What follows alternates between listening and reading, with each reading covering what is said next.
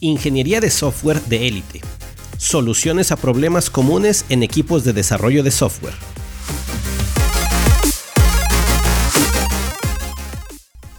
Hoy presentamos el mejor ciclo de vida para tu desarrollo de software. No andaré con rodeos. Este episodio no es para decirte que ágil es mejor que cascada 100% de las veces. No existe un solo ciclo de vida que sea efectivo para todos los productos y todos los desarrollos de software. Si algo te quedarás al escuchar este episodio, que sea eso. El ciclo de vida que se usará para hacer y mantener un producto de software es una decisión importante que hace el equipo. El ciclo elegido les facilitará o complicará lograr objetivos, así que hay que elegirlo con cuidado y evaluar continuamente los resultados que obtenemos. ¿Qué hay que tomar en cuenta para tomar esta decisión? Primero, diagnosticar si en nuestra forma de pensar están los errores comunes en el entendimiento del ciclo de vida. Después, evaluar las características del trabajo. De ambas cosas te hablo a continuación. Errores comunes en el entendimiento del ciclo de vida. Estos son algunos aspectos y conceptos que tienen equipos y organizaciones de software, debidos a una difusión de mitos o una carencia de base teórica. Error número 1. Existen dos clases de ciclos de vida, el viejo y el nuevo. Esta es una distinción que suelen mencionarme en varios lugares, más o menos con estas palabras. Nosotros no seguimos el método tradicional, sino que usamos formas modernas de desarrollo. Algunas personas piensan que el ciclo de vida evolucionó de un método inicial y fue mejorándose con el tiempo.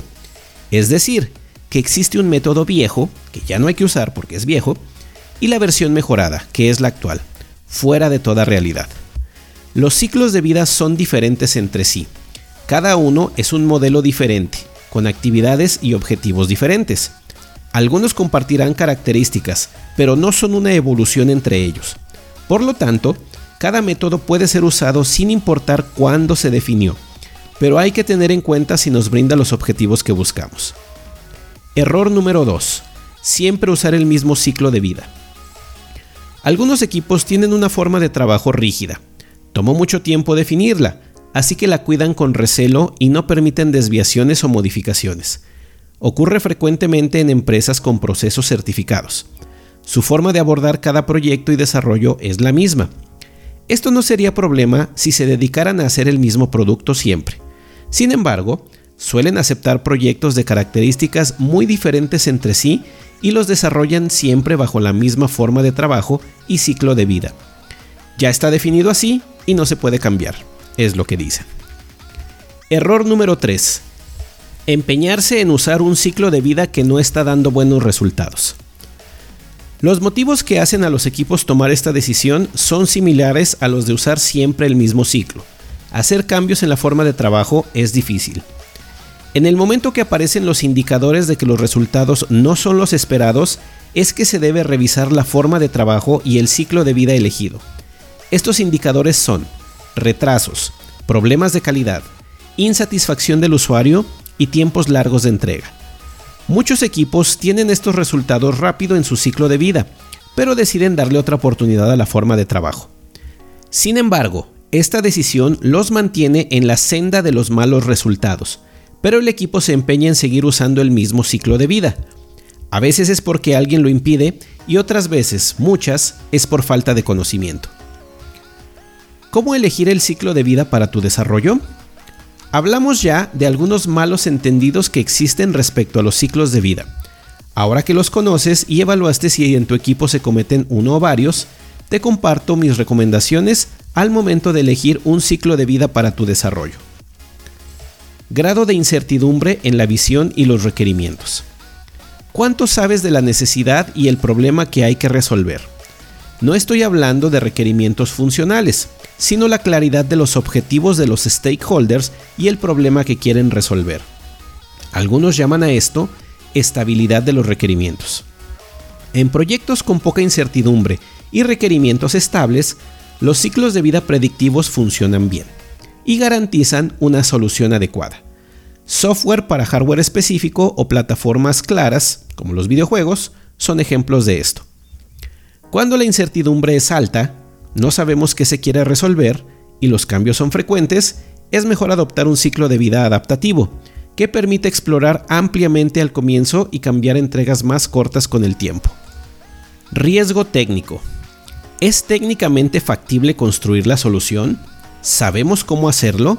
¿Sabemos si hay algo en la infraestructura que puede fallar? ¿Sabemos cómo funciona el hardware y el software que ya existe? En ocasiones existe mucho riesgo e incertidumbre técnica. Para estos casos, es mejor utilizar ciclos de vida adaptativos, que permitan la exploración de varias alternativas de arquitectura mediante prototipos o pruebas rápidas y cerrar los huecos de entendimiento técnico. Después de resolverlos, moverse a otro tipo de ciclo. Madurez del equipo. La disciplina individual de todos los miembros del equipo contribuye o dificulta la elección de un ciclo de vida. En ocasiones, queremos adoptar un ciclo de vida como Lean o Continuous Integration Continuous Delivery cuando el equipo no tiene la disciplina y capacidades para hacerlo. Es importante evaluar la madurez del equipo en conocimientos y disciplina de prácticas para elegir el ciclo de vida. Lo adecuado es iniciar con uno acorde a la madurez del equipo, hacer un plan para desarrollar nuevas habilidades y cambiarlo cuando la disciplina ya es parte de ellos es posible usar diferentes ciclos durante la vida del software. Mencioné en el error número 2 que no se debe mantener el mismo ciclo de vida cuando ya no da resultados. Las circunstancias de los desarrollos de software cambian con el tiempo, por lo tanto, un ciclo de vida que inició dando buenos resultados ya no será adecuado cuando ese cambio ocurre.